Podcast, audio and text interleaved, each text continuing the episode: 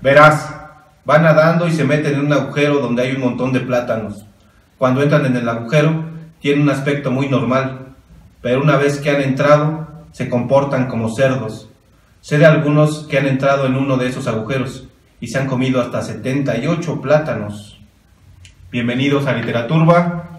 Eh, esta ocasión vamos a hablar de J.D. Salinger, de su cuento Un día perfecto para el pez plátano. Y como siempre saludamos a Alejandro Paniagua, Gamaliel Flores. Flores y Fred Monroy. Con acento en la E. Eh, Alejandro nos va a hablar un poquito de Salinger. Bueno, Salinger es un autor gringo que nace en Nueva York en 1919. Y cuando era muy chiquillo, me prestan. Como que eras un güey. Su ¿Cómo papá, cuánto te vas a tardar hablando? su papá que, que no quería que se dedicara a esto de las artes y esas cosas, porque le gustaba el teatro, lo manda bien a estudiar. Y allá en Viena se enamora de una chavita, de una judía, eh, y tiene como su primer romance y todo muy bonito. Pero muchos años después se entera que toda la familia de esta, de esta niña murió en, en el holocausto, murió en un campo de concentración, y es algo que siempre como que lo definió esta cuestión, esta presencia de la muerte. Además, esto de la guerra también resulta que, que a Salinger lo mandan a la Segunda Guerra Mundial. Incluso él participa en el desembarco de Normandía, es uno de los meros meros, y además es compañero de Hemingway en la guerra. Y además Ah, cuentan que en, en las bolsas del pantalón, de, de- del uniforme, de la, de la chamarra, traía los manuscritos de un guardián, un, un guardián del centeno, eh, porque lo estaba escribiendo mientras estaba ya en la, en la guerra, este, entre disparo y disparo se ponía a escribir.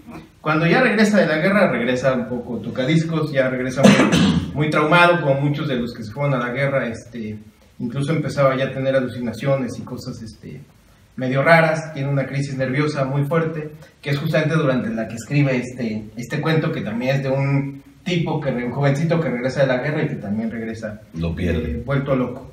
Eh, él, él no creía en la reescritura, le cagaba que, que le pidieran los editores reescribir su ¿No novela. corregía? No, de hecho, muchos editoriales querían publicar El Guardián del Centeno, pero querían hacer correcciones y él dijo en él, hasta que no me digan que la publican tal cual la estoy entregando, no la, no la voy a publicar. Lo cual no es un buen consejo, ¿eh? Para la gente, Sí. pues, o sea, hay Pero que igual, a... igual reescribía al momento de escribir. Sí, no, él corregía. Como no, quería que nadie más le metiera metiera mano. mano. Pero sí, él, él corrigió mucho la, la novela. De hecho, es una novela muy, muy, muy trabajada.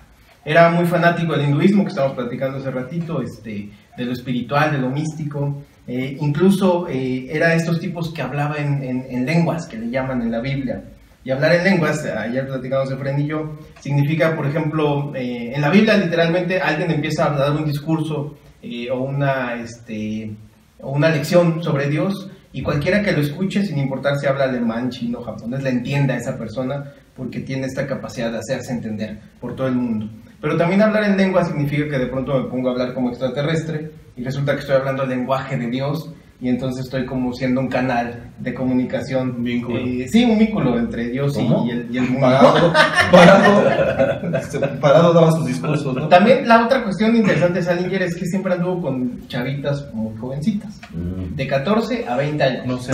Entonces también Como algo Chaplin. de eso se trata, ahorita vamos a hablar de hecho de Chaplin, algo de eso trata también el texto, de esta cuestión como pedófila, este, rara, pero a él sí le gustaban muy chavitas, de hecho anduvo con la hija de, de un dramaturgo muy famoso que se llama Eugene O'Neill, Mm. y, y- y fue Chaplin el que le bajó finalmente a esta chava, eh, y entonces fueron rivales siempre de amores Chaplin y, ¿Y Salinger? y Salinger, sí, sí, sí, pero finalmente ganó el Chaplin porque tenía más lana, estaba más cuerdo, que era un tipo más, más, este, más hecho, más construido. O sea que a Salinger también le tocó la casa de brujas de McCarthy, el macartismo. Pues sí, en realidad sí. No sé si a él lo acusaron de, de eso, no lo creo porque además, eh, como hablaba de pronto de la guerra y de estas cosas, pues sí ¿Es era patriótico? como, sí, tenía, lo consideraba como un escritor más patriótico justamente, ¿no? Aunque siempre su visión de la guerra fue en contra eh, de, de la guerra.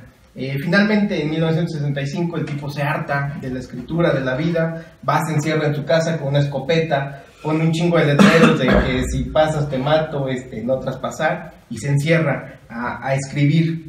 Eh, incluso eh, escribe varias novelas que define que se deben publicar hasta el 2016, 2018, 2020. Deja como textos para publicarse en el futuro. Creo que el primero de ellos ya salió en, en inglés. No sé si ya hay traducción de, de eso, pero bueno. Eh, también el tipo ya encerrado en su casa le cortaba las fotos a los ejemplares de sus libros porque le daba miedo su imagen, decía que le daba mucha angustia verse a sí mismo. Hay imágenes de él. Órale. Sí, sí hay imágenes de él. También incluso dicen que rompió los espejos. Algo en su cabeza se totalmente se, se- se perdió, eh, se volvió un poco loquito. Muere de, de muerte natural, pero deja estos manuscritos que están ahí como listos para ser este, publicados eh, cada dos o, o tres años. Eh, pero bueno, es uno de los autores más importantes gringos. Y además su novela, El Guardián del Centeno, es muy famosa porque muchos de los asesinos más importantes este, Tenían eh, ejemplares. Tenían ejemplares o habían leído. Incluso muchos de estos chavitos que ahora hacen estas matanzas en las universidades, resulta que son fanáticos del libro. Eh, no sé por qué, realmente se ha estudiado, se ha intentado saber por qué, pero sí es algo que es muy característico. Los asesinos eh, les encanta este libro, algo les llama la atención y final, a final de cuentas, pues sí, era un pinche loquito Salinger, entonces algo seguramente les habla también a los, a los desquiciados. Ya me está dando miedo escribir, váyanse a la verga. Los solos o locos, váyanse a la Pero tú ya estás solo, Pero- loco. No tienes nada que A lo mejor perder. no estabas No, acompañado y cuerdo. La sección de chillar es más adelante, güey. ¿No? ya terminaste, güey. Pero eso, eso pasa en Estados Unidos más, ¿no? Sí, no, aquí no, aquí países. no pasa ni mal. Aquí no Bueno, aquí no, aquí no hay matanzas de estudiantes. De hecho, es raro, pero solamente en el primer mundo sucede esto de los universitarios. Sí, pero yo me refería al escritor, güey. Ah, no, eso sí, eso sí. Pinche trágico, Sí, no mames. de hecho, aquí estamos cuatro solitarios. Por cierto, aquí está Emiliano. Un este, saludo no para quiere Emiliano. salir, pero aquí está con nosotros. Todo puto. Este, Saludos. ¿De qué se trata el cuento, Gamo? Pues rápidamente, porque Y además, ahora sí lo ensayaste y todo.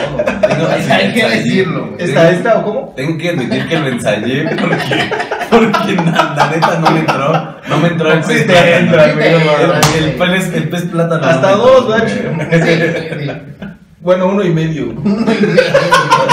O sea, uno y medio por, el- por los míos, dices, ¿no? Sí, por el tuyo. No, no, no, uno y medio.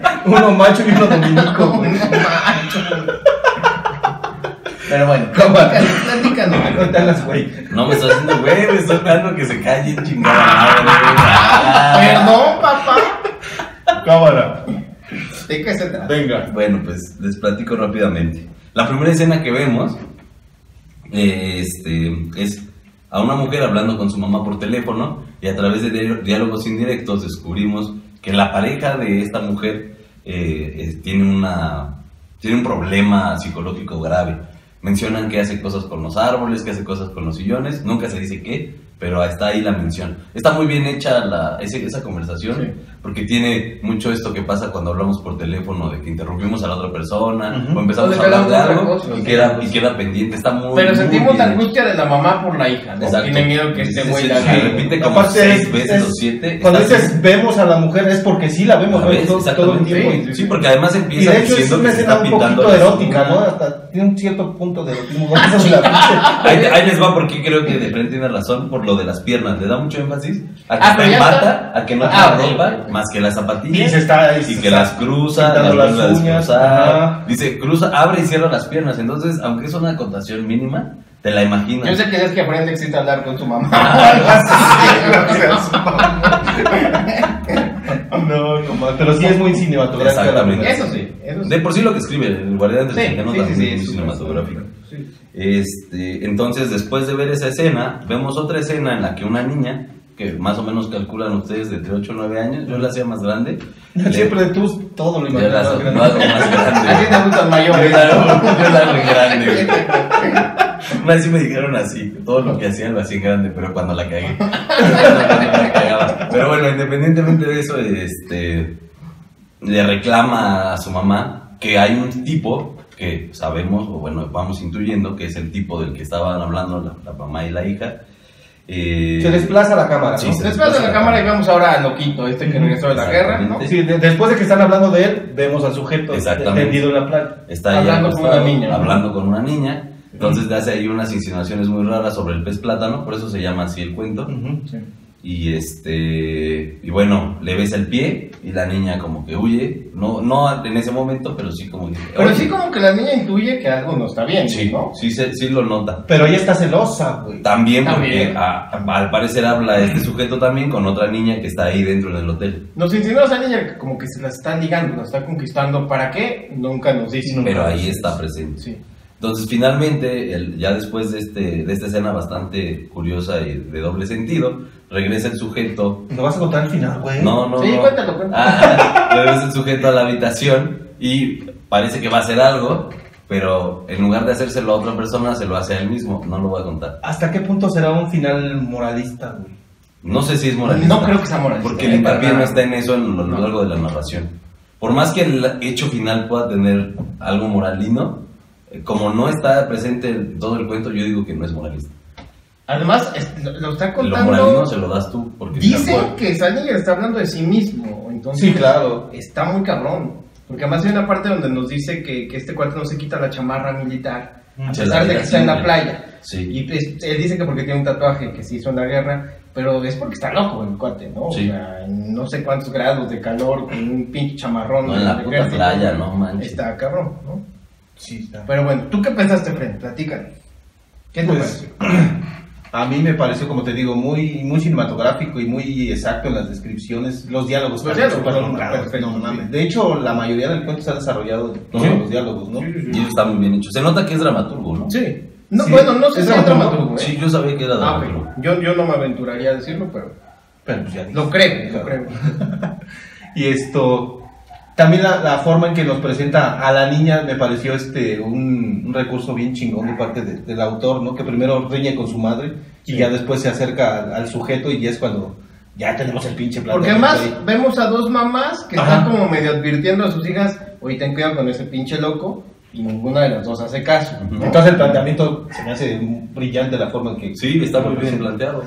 Y aparte tiene este otro elemento que estábamos hablando hace rato de literatura de palmo de narices, ¿no? Que no te deja saber ni madres, nada más está ahí. No. ahí. Son meros esbozos, ¿no? Ujú. Y eso... Insinuación. No sé si tú lo has intentado alguna vez o tú lo has intentado alguna vez. Bueno, yo, yo sí creo mucho en esto de los diálogos que no cuentan todo, porque así hablamos. Ujú. Es decir, no explicamos porque, contexto, porque pensamos que el otro ya sabe de lo que estamos hablando, o uno mismo ya lo sabe. Entonces creo que así es como se deben hacer los diálogos. Ujú. Si son realistas, pues, ¿no?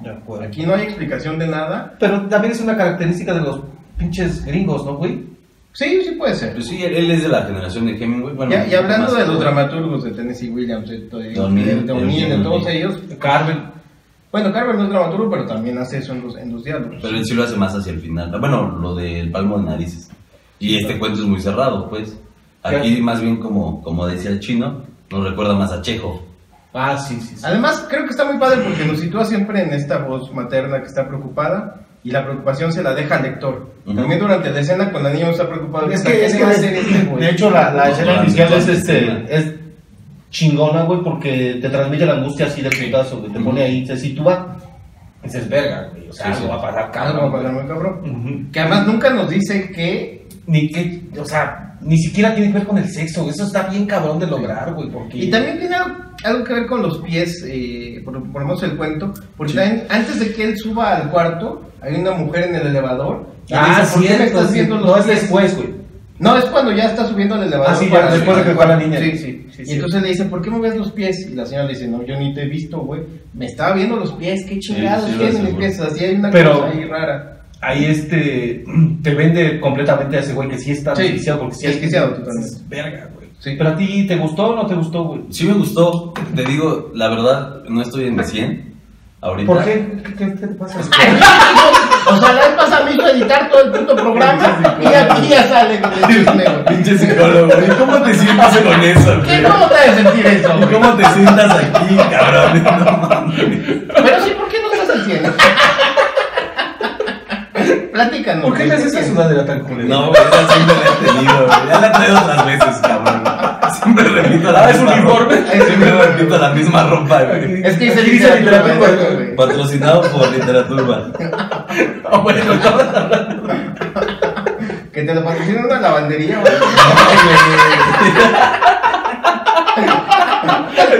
El hipster de la casa. ¿Sabes qué es lo peor de todo? Que, que está lavada, güey. No, no, Ah, no no. es cierto. No, ya, ya lo sé dos veces. Ya lo sé dos veces. Ya. ¿Dos meses? Dos Sí. meses. Dos meses. Pero bueno, volvamos, volvamos al, al tema. A mí sí me gustó el, el cuento, pero, Pero- sí al principio, al momento en el que lo leí, no lo entendí. Sí habría que decir que es un texto que necesita atención Ujú. Ujú. y entenderlo y concentrarte en el texto. No es uno de estos cuentos donde a lo mejor si te presta el principio vas a entender. Eh, si se te va algo, está muy cabrón conectar.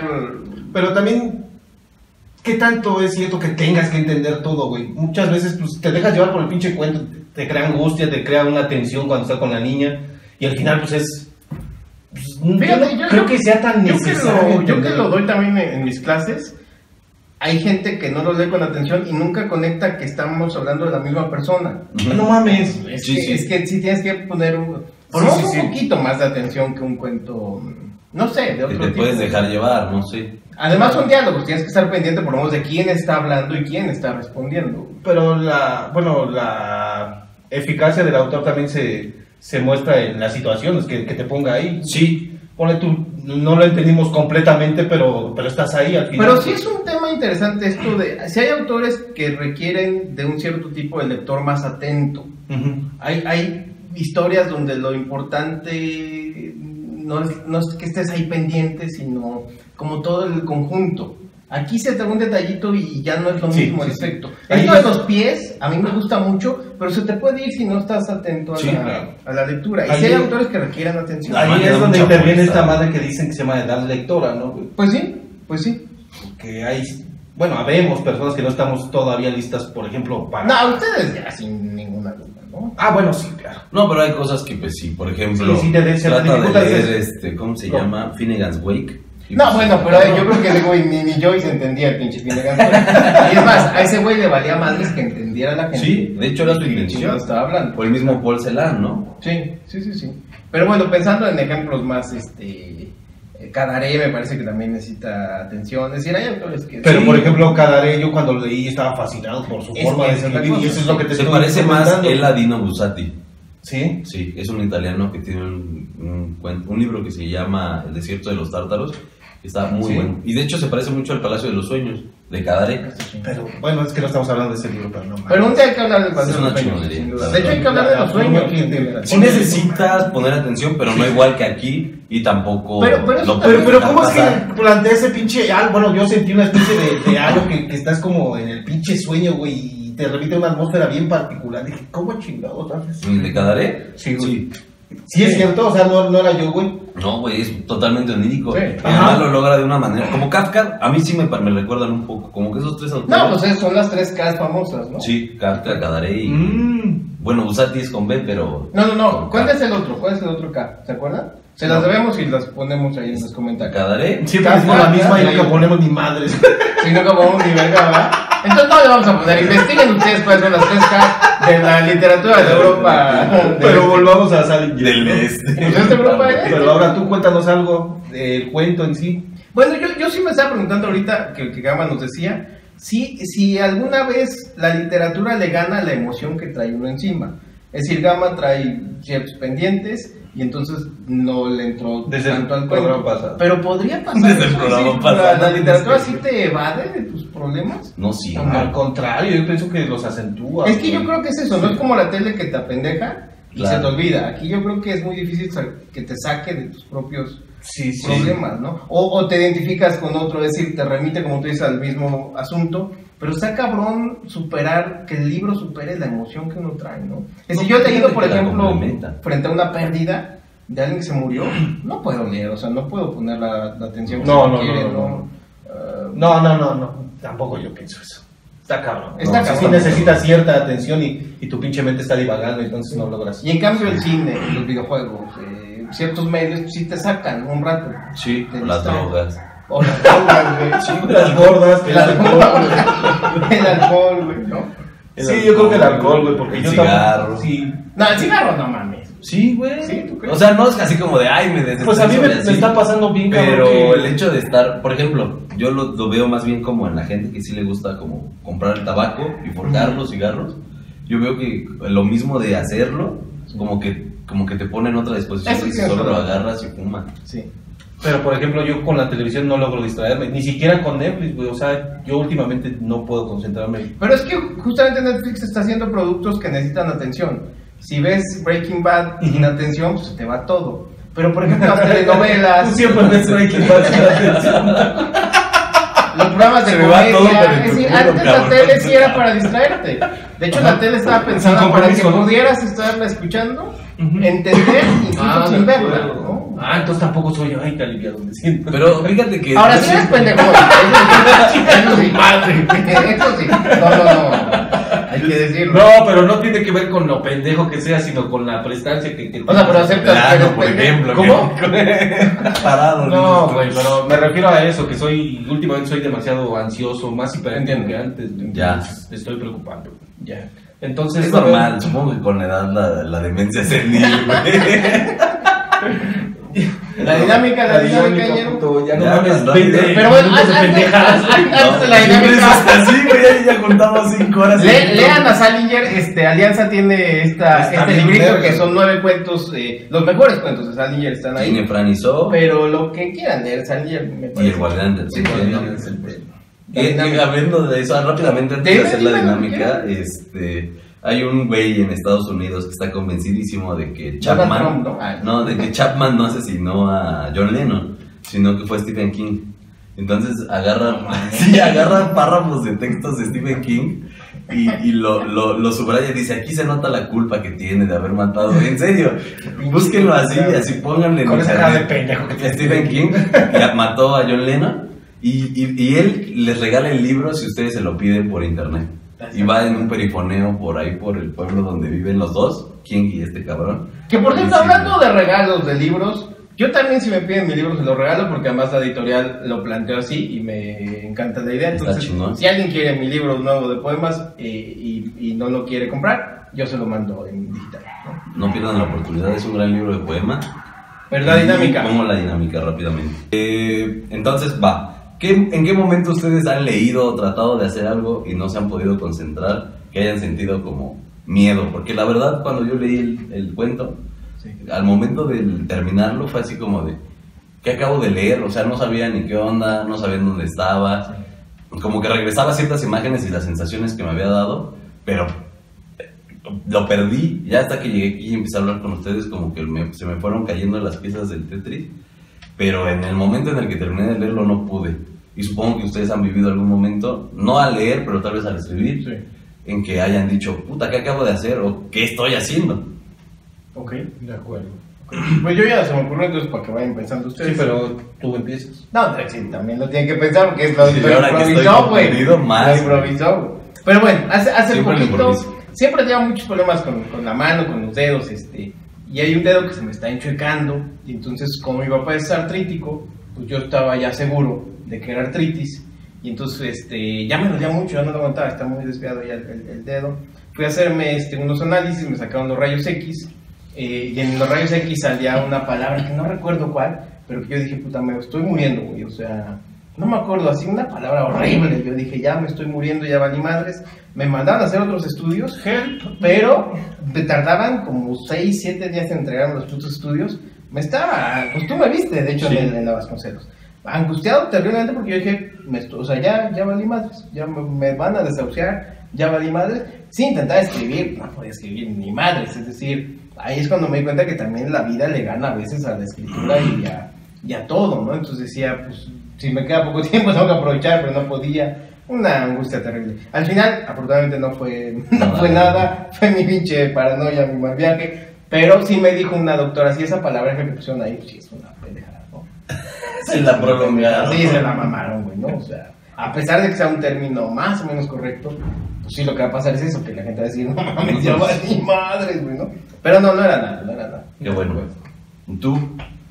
Yo, bueno, pues lo que pasa conmigo es que cuando me pongo a escribir, güey, nunca planeo lo que chingada madre voy a escribir. Ese día eran como las, ¿qué te gusta? Las 2, 3 de la mañana, güey. La hora de las brujas. Ah, no sé, El caso es que yo vivía en una casa grande y, y sola y vieja y de la verga. Que, que mi Por no decir la cárcel, ¿no? que en mi novela está muy bien descrita, la, la novela que estoy describiendo, escribiendo, perdón. El asunto es que eran las 2, 3 de la mañana y empezaron a pasar cosas raras que, que yo no creo en esas madres, ¿no? Pero empezaron a pasar cosas raras en la No, pues esas más te tatuas a Frankenstein, al pinche diablo. güey. Bueno, pues no me conviene, es lo que te decía ayer, no mames, si, si creyera ya me había llevado la verga, güey. El caso es que el pinche, o sea, yo tenía abierta la pinche puerta y el viento entraba así de una, es en Aragón, ya ves que es boscoso, güey. Sí. Y el viento entraba, pero silbaba, güey, así de película del santo, güey, Ajá. así, No. Con hojas y todo el desmadre. Buena referencia, Sí, güey. la película del santo. A su altura. Hasta el viento tiene miedo. Y de repente una voz particular que yo sí solía escuchar era la voz de una niña, güey. Que había, hay, o no sé si todavía esté ahí la niña, o, era yo el motivo por el que escuchaba. Era yo la niña. No, yo era la niña. El caso es que, que esos pinches dos elementos se conjugaron, güey, y en ese momento me vino a la mente el final del cuento, güey. Y yo me estaba muriendo de miedo. Y dije, verga, ¿qué hago? Pero el pinche, a lo mejor esa, esa pinche, esa madre fue lo que me trajo el final del cuento, güey. Y yo me armé de huevos y terminé mi, bueno, por lo menos hice la escaleta del final, güey, y dije a la verga, güey. Pero el, final me quedó, según yo, me quedó bien verga, güey. O sea, no tengo que trabajar y todo, pero, Claro. pero logré arrancarle a esa pinche noche. Que por, por un momento dije, este mamón nos va a decir, y entró un cuervo. y se posó un. No, No, pero la verdad es que el día Califa. Exactamente, güey. En esa, en esa casa me pasaron cosas muy, muy locas. Órale, qué cabrón. Sí. Qué horror. ¿Y tú, Gama, qué onda? Pues. a- a- como desde hace un año y medio yo no he podido. Dormir. esta sudadera, todo. No le crean. O sea, sí la compré hace un año y medio, pero no lo uso todos los días. No mames, pero la compraste dónde, güey? ¿En la raza? Que la encontró en la basura, güey. No la compré, es más. ¡Se compra! La aventaron abajo del puente de los vivimos. Como desde hace un año y medio no he podido dormir bien porque Pinche Ricky Luis. he entrado al trabajo este, temprano, donde, he estado, donde estaba trabajando y ahorita donde trabajo entro temprano, muy, muy temprano, entonces yo salía de la escuela como a las 10, en lo que llegaba, luego hacía la tarea y me dormía, ¿no? Entonces, antes no me pasaba, me podía desvelar dos días a la semana sin pedo. El otro día sí estaba así como medio muerto, pero ya dormía y me sentía mejor. Pero hubo un momento al final del semestre en el que de verdad necesitaba estar despierto porque tenía que terminar los trabajos para entregar. Y entonces recuerdo mucho una vez que estaba escribiendo mi novela y este pero tenía mucho sueño, o sea, de verdad se me estaban cerrando los ojos y estaba así. Eh, De necio, porque es algo necio, o sea, tú dices, bueno, ya lo guardo y me voy a dormir. Entonces, este, no sé qué pasó, yo sentí que nada más cerré los ojos y de repente los abrí y ya eran las 5 de la mañana, ya me tenía que ir y había en el archivo de la novela, que nada más eran 15 cuartillas, había 728 cuartillas. No, o sea, No estaban escritas, estaban en blanco y había unas que tenían una letra repetida y cosas así, pero no sé cómo pude. Pues con la frente así. Yo supongo, pero cuando me desperté, clarito sentí que estaba así. Entonces fue así como de despertarme. Sí, por lo menos un pedote sí te saca. güey. No más cerca, sí, Pero vi más. las 700 y ya me tenía que ir, entonces pues tuve que así darle su PRI, pero como todavía estaba despertándome apenas, pues no, pero fue una, una sensación muy extraña. Y ganó un premio Bellas Artes. Novela experimental, Las ¿no? 700, oigan. Novela surrealista. escrita en pleno sueño. ¿Cómo se llaman las ondas beta? No, güey? Bre- Bretón estaría así, no mames, güey, haciendo una chaqueta, güey. Y esa fue la vez que más me he sentido así como perdido en cuestión de "Bum, ¿qué pasó? Y ya regresaste. Ah, qué chingo. Muy bien, están muy chidas las historias. Ok. Pues muy bien, pues ¿Tienen despedimos. algo más que agregar? No, ya, ya nos prolongamos un poco. Lean a Salinger, Sí, Salinger. suscríbanse, pongan Suscríbanse, comenten, den like, no mamen. Compartan. Chingón. Bye.